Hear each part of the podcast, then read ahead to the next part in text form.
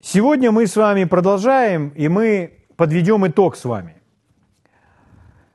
И добавим себе еще одно важное звено, важный шаг, ключ, какую роль играет терпение в нашей жизни. У нас было несколько собраний об этом, и на каждом нашем служении мы видели ту или иную сферу или ту или иную грань, как терпение помогает нам. И, конечно же, прослушав это, это все забывается. И чтобы это вошло и стало частью нашей жизни, всегда хорошо, когда человек сидит, допустим, на собрании, слушает Слово Божье, и ему нужен ответ. Может, он проходит через какие-то трудности, может, еще что-либо. И он весь сфокусирован на том, чтобы сейчас получить ответ.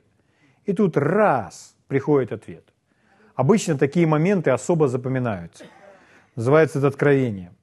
Но не всегда так бывает. Иногда вы просто слушаете серию, и вы понимаете, что это важные ценные истины, это служит вашему сердцу.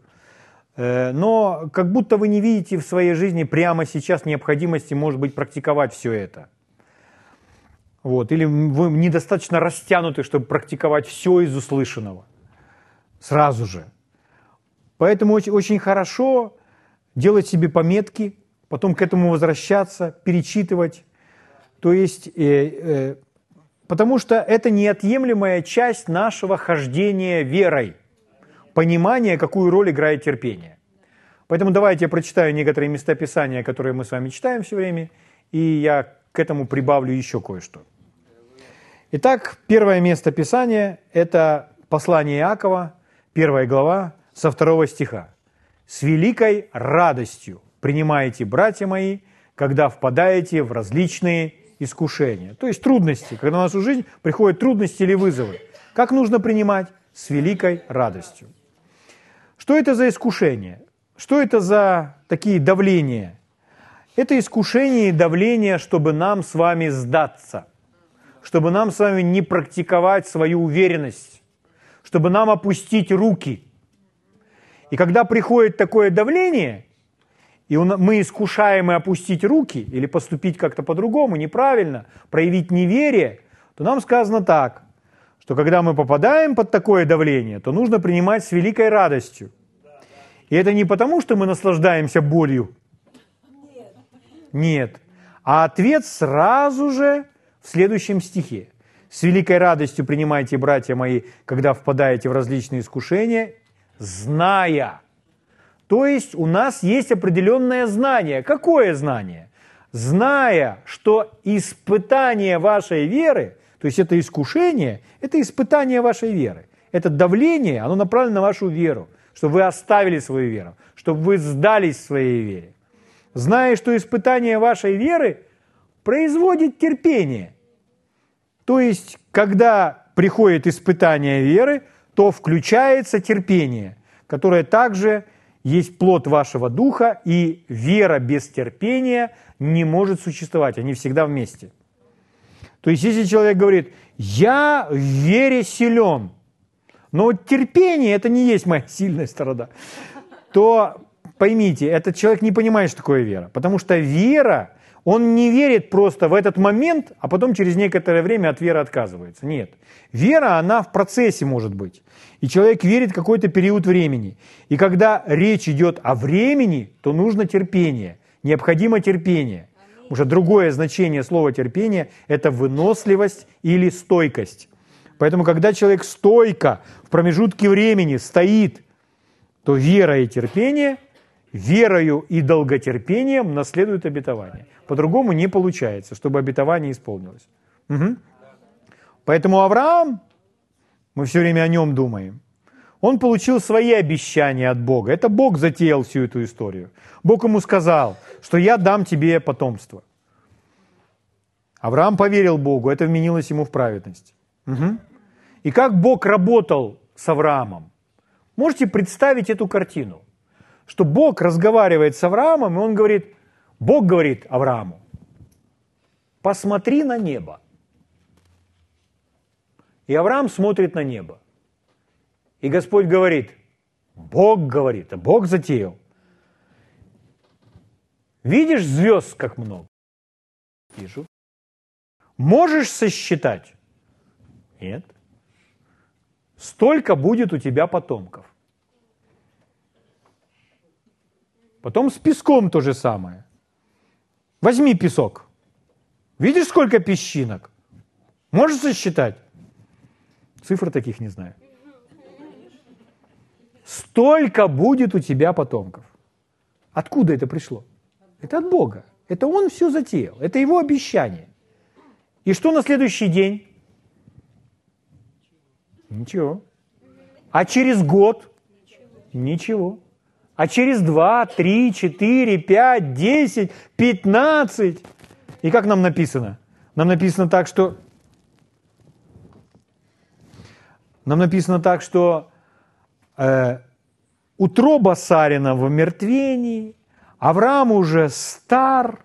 Угу.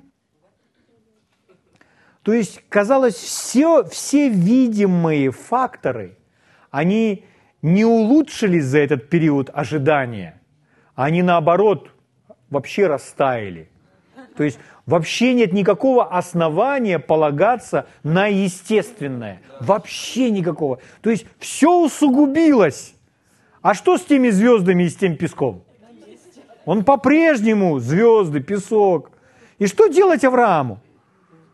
Верою и долготерпением наследует обетование. Получить ребенка было невозможно в начале, потому что Сара была не способна рождать, там написано. Угу. То есть нужно было чудо. И когда они состарились, да еще Сара тем более состарилась, то все стало вообще невозможным. Но скажите, разве есть что невозможное для Бога? Нет.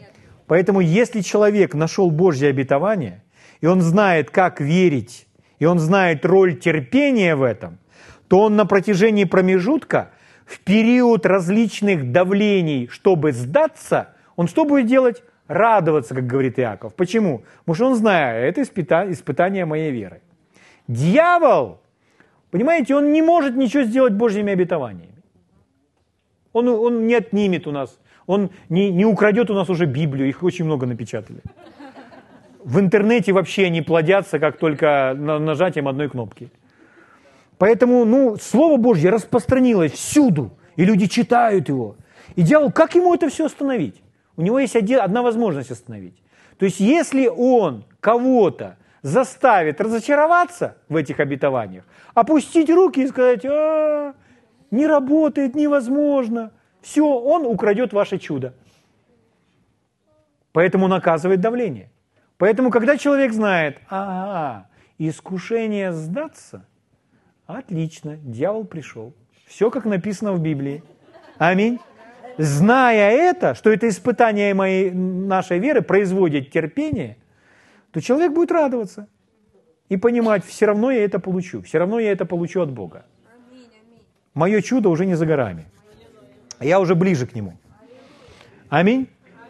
Некоторые чудеса, некоторые изменения жизненной ситуации человек получает быстро. Например, там, через два дня. Два дня это быстро.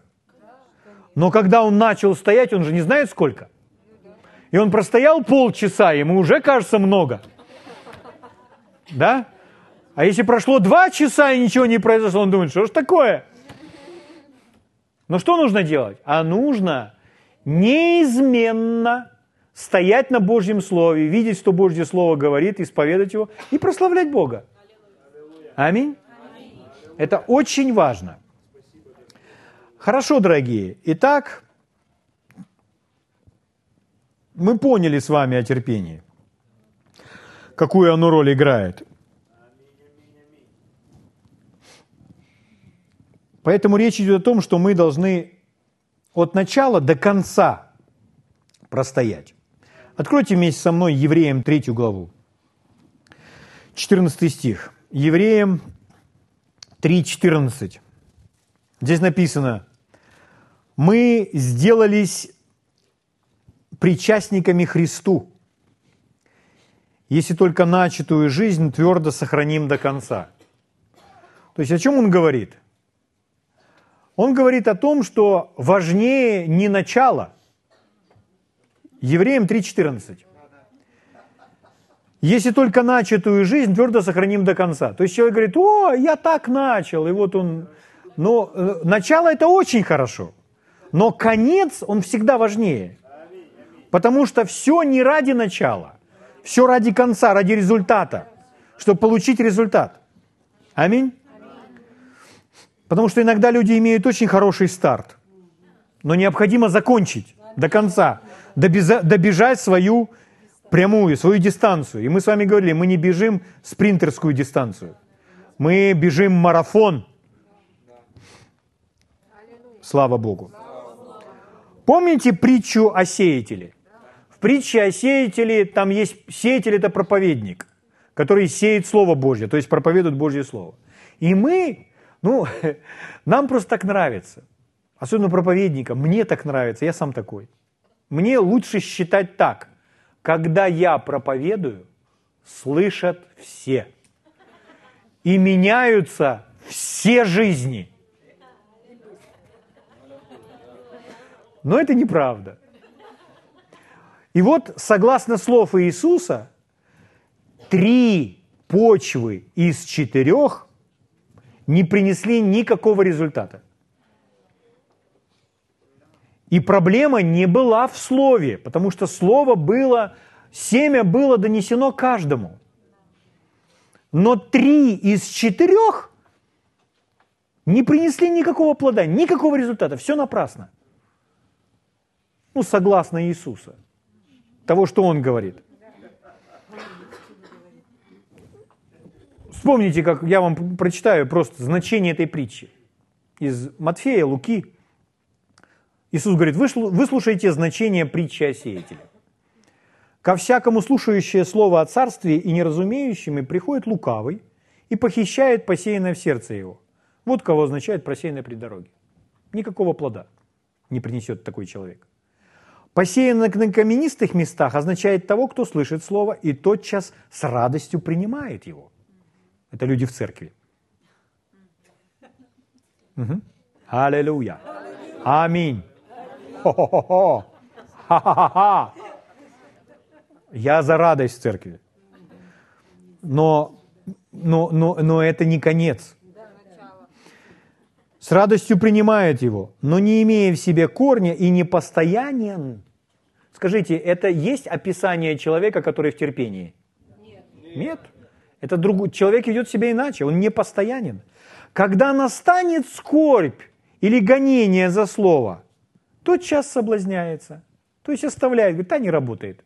Но это внешние обстоятельства. Это давление врага. А посеянное в терне означает того, кто слышит слово, но заботы века сего обольщение богатством заглушает слово. Переводит взгляд на другое. Неплохие вещи. Просто не на главное. И что бывает? и оно бывает бесплодно. Тоже нет никакого плода.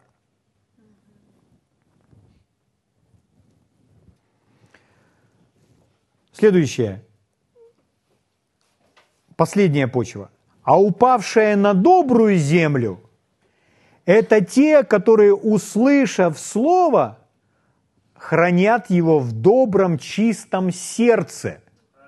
Что делают? Хранят – не нужно хранить то, что не пытаются у нас украсть. Хранить нужно то, если на него кто-либо посягает. Угу. Итак, упавшие на добрую землю – это те, которые, услышав слово, хранят его в добром, чистом сердце и приносят плод в терпении. Понимаете? Слава Богу. Итак, здесь проблема не со словом, здесь проблема с сердцем. Вот. Это важно. Хорошо. Э, давайте вместе с вами откроем послание к Римлянам, пятую главу. Римлянам, пятая глава. И посмотрим с вами очень важную составляющую, очень важное звено, чтобы мы с вами уже имели, э, могли над собой провести тест. А Римлянам 5 глава. буду читать вам с первого стиха. «Итак, оправдавшись верою, мы имеем мир с Богом через Господа нашего Иисуса Христа, через которого, через Иисуса, верою и получили мы доступ к той благодати, в которой стоим. Меня интересует последняя часть, очень внимательно. И хвалимся надеждою славы Божьей. Но это у нас так написано, хвалимся надеждой. Вы можете посмотреть разные другие переводы, которые есть на русском языке, чтобы последнюю фразу увидеть по-другому. Я вот вам один перевод, ну я с английского вам. Вот звучит так. Мы стоим и радуемся в надежде Божьей славы.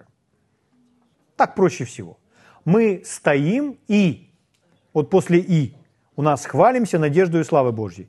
Радуемся в надежде Божьей славы. Угу. Итак, мы радуемся в надежде Божьей славы. Угу. Стоим и радуемся в надежде Божьей славы. Если вы в надежде, то что мы делаем? Радуемся. Поэтому мы стоим и радуемся в надежде Божьей славы. Вот о чем мы с вами сегодня будем говорить. Мы будем сейчас разбираться, подлинно ли мы с вами в вере и в терпении, или мы куда-то уклонились в сторону. Как нам с собой разобраться? То есть мы не соседа сейчас будем разбирать или судить, мы с собой разбираемся. Угу. Ну, прежде всего, написано «хвалимся надеждой» или «радуемся в надежде». Надежда. У людей есть свое представление о надежде. Какое вот мирское, просто мирское обыкновенное понимание надежды. Люди говорят так, ну, ну, надеюсь, что так будет – может быть, и там, или надеюсь. И э, это не библейская надежда. Э, это не та надежда, о которой говорит Библия. Согласно Библии, если мы увидим надежду, которая в Библии, то там, где надежда, там всегда вы встретите радость. То есть, э, есть человек в надежде, он становится радостным. Почему? Потому что надежда – это ожидание с радостью. То есть, когда вы ожидаете чего-то приятного, когда вы ожидаете чего-то желанного, то это радостно. Вы ожидаете с радостью. Поэтому библейская надежда, библейское определение надежды следующее.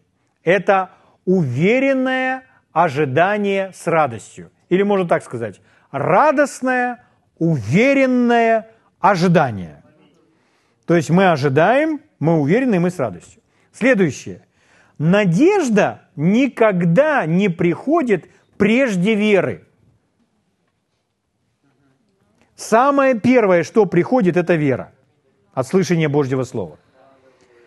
Человек может сказать, да нет, сначала я надеюсь, а потом это превращается в веру. Нет. Если вы вер, надежду называете по-библейски, то есть если вы говорите о надежде как о желании, то да, желание приходит раньше, чем вера. Вы хотите что-то иметь раньше, чем вы в это верите. И вам нужно хотеть. Потому что если не хочешь, то и это вообще сложно. Вот. Но э, желание, оно прежде веры. Но надежда появляется у человека, библейская надежда, о которой говорит Библия, после того, когда человек поверил. Я вам сейчас докажу из Писания. Потому что, чтобы иметь радостное ожидание, чтобы ожидать чего-то с радостью, то вы должны во что-то верить. Поэтому вначале вы поверили во что-то, и это дает вам надежду, то есть ожидание, что это случится. А вера, она говорит, я обладаю этим, я имею это. Вера всегда это сейчас. Угу. Слава Богу. А надежда – это ваше радостное ожидание. Почему? Потому что при входе, при дверях. Слава Богу! Как один проповедник рассказывал об этом, и Господь с ним работал, учил его вообще доверять Богу и показывал ему, что он не совсем в вере сейчас. И он говорит, слушай, он, ну так спросил его, слушай, ты можешь доверять мне, Библии, моему слову, больше, чем каталогу товаров по почте? И он напомнил ему историю, что когда он по почте заказал в детстве, там, с мамой, там, с папой, заказал игрушку, подводную лодку, игрушечную, и они проплатили это, и э, он ожидал эту посылочку, то он прибегал и заглядывал в почтовый ящик снова и снова. Он бежал туда в припрыжку, бежал обратно в припрыжку. Почему? Потому что эта игрушка вот-вот должна прийти. И он бегал счастливый, потому что у него есть то, что он увидел на картинке. Но это у него будет в руках, он сможет это потрогать. Слава Богу. И поэтому Господь сказал, слушай, ты можешь доверять мне и моему слову больше, чем каталогу товаров по почте. Слава Богу. Хорошо. Итак, мы, э, говоря о надежде, мы говорим с вами об ожидании, которое уверенное и с радостью. Аминь. И ожидание, которое приходит вслед за верой. То есть надежда, которая приходит вслед за верой. Мы с вами где? В послании к римлянам? Пятая глава, читаю третий стих. «И не сим только хвалимся».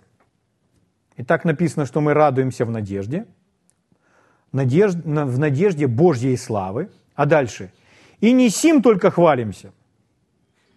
И не сим только, но хвалимся и скорбями. О, о чем он заговорил?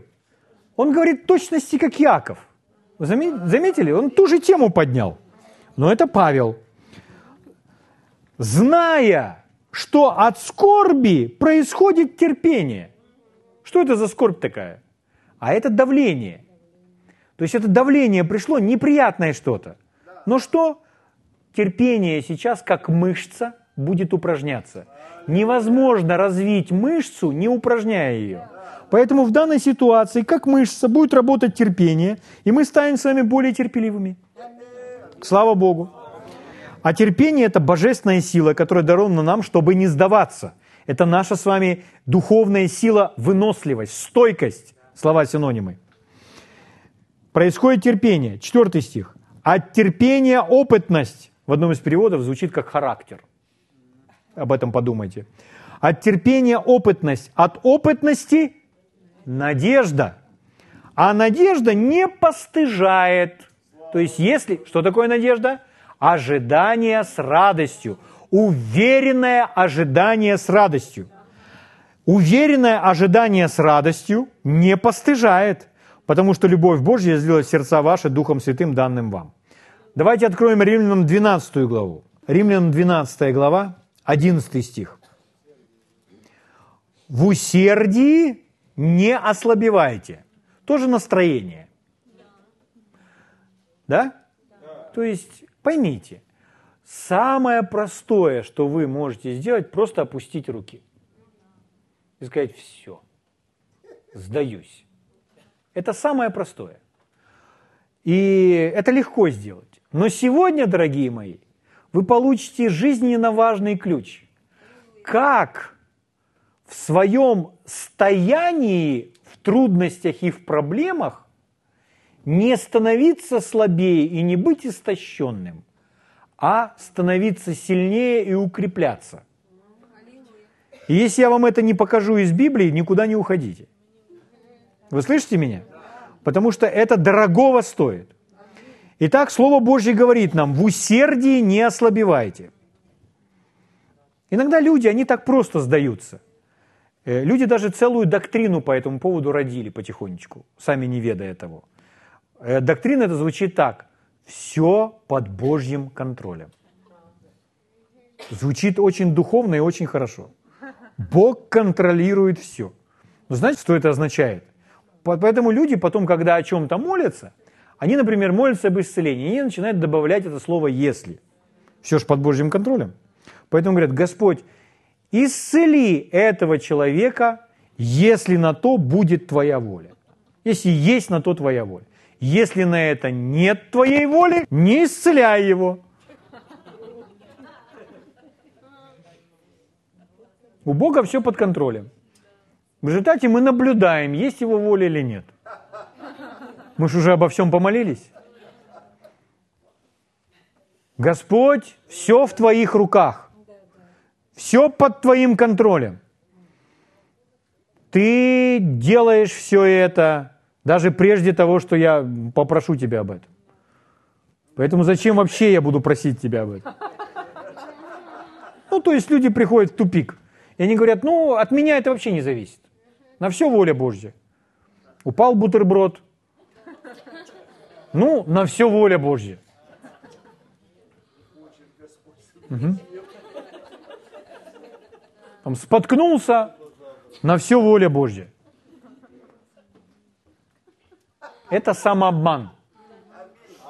Нужно знать волю Божью, и Библия говорит нам, что нужно сражаться добрым подвигом веры. То есть, если воля Божья, то за нее нужно стоять. Слава Богу. Итак, в усердии не ослабевали. Поэтому в усердии, поверните соседу, скажите, в усердии не ослабевали. Сосед, ответьте аминь. Итак, в усердии не ослабевайте. Дальше. Духом пламенейте, Господу служите. Духом пламенейте, Господу служите. Аллилуйя. 12 стих. Утешайтесь надеждою. Вы поняли, какое настроение? В усердии не ослабевайте, духом пламенеете, Господу служитесь. А когда у нас, ну, мы без откровения, мы еще не знаем как, мы смотрим на это и говорим, а, ну как? Ну, у меня нет больше сил.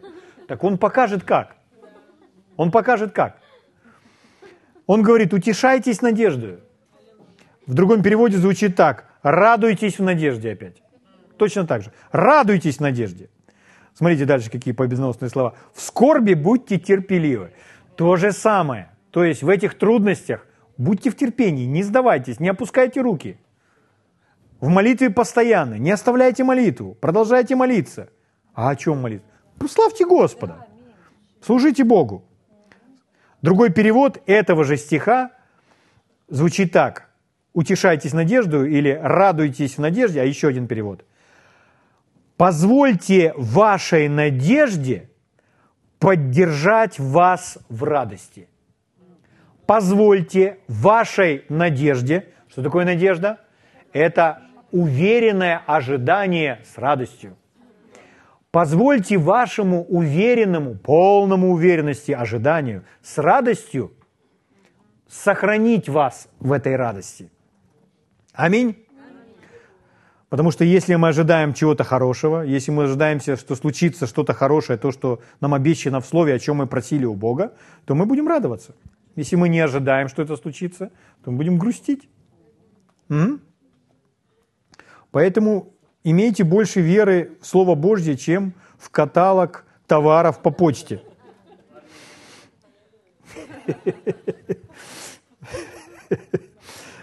Я не открывайте, я просто буду вам читать, а вы помечайте себе места Писания, дома на холодильник приклеите.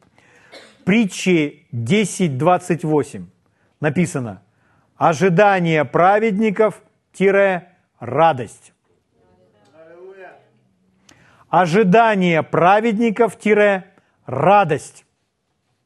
Слава Богу. Колоссянам 1.11 написано, Колоссянам 1.11. «Укрепляясь всякою силою по могуществу славы Его, во всяком терпении и великодушии, в другом переводе, при длинном страдании или искушении, с радостью». Стих такой сложный, что можно не заметить. Нужно, чтобы Дух Святой вмешался, чтобы нам это преломить для нас. Написано о чем? укрепляясь всякою силой. То есть нужно укрепляться. По могуществу славы Его. В чем? В терпении. То есть укрепляться в терпении с радостью. Вы слышите? Слава Богу. Радость, когда у нас есть истинная надежда, истинное ожидание, то это будет делать нас сильнее и крепче. Бог все для нас приготовил, приспособил так, что когда мы с вами стоим в вере за что-то, за свое исцеление, за свое обеспечение, за изменение обстоятельств, за какую-то жизненную ситуацию. И если нам приходится стоять, например, чтобы стоять за страну, то я четко понимаю, что это не дело одного дня. И я должен быть готов стоять годы за некоторые вещи. Что некоторые вещи, чтобы отстроить, поменять, изменить, нужны годы. Но мне нужно стоять, мне не нужно опускать руки, мне не нужно колебаться. Сегодня стою, потом три дня лежу. Нет, мне нужно стоять. Если я стою в вере, то Бог обеспечил для меня путь или способ, как меня укреплять, чтобы мне было легко стоять. И поэтому здесь очень важную роль играет это ожидание с радостью. Угу. Терпение – это ожидание. Надежда – это ожидание. И библейская надежда – это радостное ожидание. Это ожидание с радостью. Поэтому так, если разобраться, как узнать, утратил я веру или нет? По радости и по миру. Не открывайте, я вам просто прочитаю. Римлянам 15.13. Вы знаете это место Писания. Бог же надежды, то есть ожидание с радостью. Бог же надежды да исполнит во вас всякой радости и мира в вере. Когда вы в вере, то вы полны радости и мира. Если вы не полны радости и мира, вы не в вере. Вы вышли из нее. Дабы вы силой Духа Святого обогатились надеждою. Что дальше написано? Бог наполнит вас миром и радостью, чтобы вы силой Духа Святого обогатились надеждой, чтобы сила Духа Святого вас укрепляла. Чтобы сила Духа Святого вас укрепляла, вы должны быть в радости и в мире. Аминь. Слава Богу. Поэтому, когда мы действуем действительно в библейской, в Божьей вере, то мы с вами будем полны радости и полны мира. Если мы с вами в разочаровании, в отчаянии, в раздражении, в унынии. Вы не в вере. Это не есть вера. Нет разочарования, отчаяния, уныния там, и так далее, печали. Вы в ожидании перемен. У вас радостное ожидание. Слава Богу. Плоть, она желает расстраиваться. Плоть желает себя жалеть, плоть желает поплакать. Это плоть. Вы только уступите, она тут как тут сразу. И дьявол это хорошо знает. Поэтому он знает, я буду на эту плоть нажимать, чтобы он поунывал, или она расстроилась, опустила руки, разочаровалась, поплакала, пожалела себя. И таким образом я лишу ее, ее чуда. Угу. Но не позвольте ему. Исайя, 40 глава, 31 стих. Исайя 40, 31. То же самое. Надеющиеся, это что значит? Ожидающие. Ожидающие с радостью. Ожидающие с радостью, надеющиеся на Господа, обновятся в силе. Вот оно. Как я черпаю силы, как я обновляю силы? Когда у меня библейская надежда. Я получил веру. Вера тот же час приносит в мою жизнь надежду. А надежда – это ожидание. Но библейская надежда – это ожидание хорошего, лучшего. Я вижу эти звездочки и вижу своих детей. Аминь. Поэтому это ожидание с радостью. А когда здесь радость, а радость это что? Это крепость. Радость – подкрепление для вас. То есть человек начинает радоваться. Поэтому человек, стоя в вере, с надеждой или с ожиданием в этой радости укрепляется. А теперь возвращаемся назад. С великой радостью принимаете, братья мои, когда впадаете в различные искушения зная, что испытание вашей веры производит терпение. То есть мы в состоянии ожидания никто не украдет у нас нашей радости. И поэтому на нас приходит давление, а мы же ожидаем и ожидаем с радостью. Мы бегаем, заглядываем в тот почтовый ящик и ждем, когда к нам придет наша посылка. И мы счастливы, потому что мы хотим ее потрогать своими руками. И вот-вот, вот-вот, вот-вот, вот-вот. И поэтому мы радуемся. А из-за того, что мы в таком состоянии, мы в радости, что мы делаем? Мы укрепляемся. Мы становимся сильнее и сильнее, сильнее и сильнее, сильнее и сильнее, сильнее. И дьявол уже в панике бежит от нас, потому что он видит, что они становятся от этого только сильнее. Потому что у них библейское ожидание. Что такое вера? Вера есть осуществление ожидаемого. Понимаете? Вера – это осуществление ожидаемого или осуществление надежды. Они вместе, они тут как тут. Надеждой мы не принимаем, мы принимаем верой. Но надежда играет свою роль. Надежда вас укрепляет. Надежда делает вас сильнее, потому что у вас правильное библейское ожидание. То есть вы видите и ожидаете хорошего. Руки не опускаются, ой, что-то не работает моя вера. Все, нет ожидания. Вы не в вере. Угу. Последнее место Писания.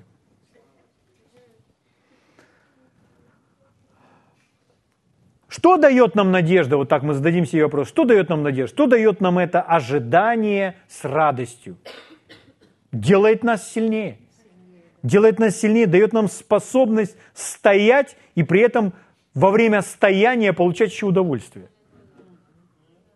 Почему? Потому что мы бегаем туда, к ящику почтовому, и мы счастливы. И если мы заглянули, нет ничего. Мы понимаем, ну, значит, завтра принесут почтальон. Аминь. Слава Богу. Экклесиас 7.8. Конец дела лучше начала его. Начали, молодцы. Но нужно до конца. Конец он лучше. И дальше написано, терпеливый лучше высокомерного. Чтобы дожить до конца, нужно быть терпеливым. Аминь. Слава Богу. Итак, как узнать, что я действительно в вере и в долготерпении наследую обетование? Я наследую, я действительно нахожусь в вере и в долготерпении. Если я полон ожидание с радостью, то есть у меня в сердце уверенность, уверенное ожидание, и я с радостью бегаю к почтовому ящику, значит, я действительно в вере, и у меня, я действительно терпеливый человек. Поэтому я в правильном состоянии. Я практикую все правильные библейские принципы. Таким образом, Авраам получил исполнение своего обетования вместе с Сарой. Авраам получил, и вы получите. Слава Богу. Аминь. Давайте встанем и поблагодарим Господа.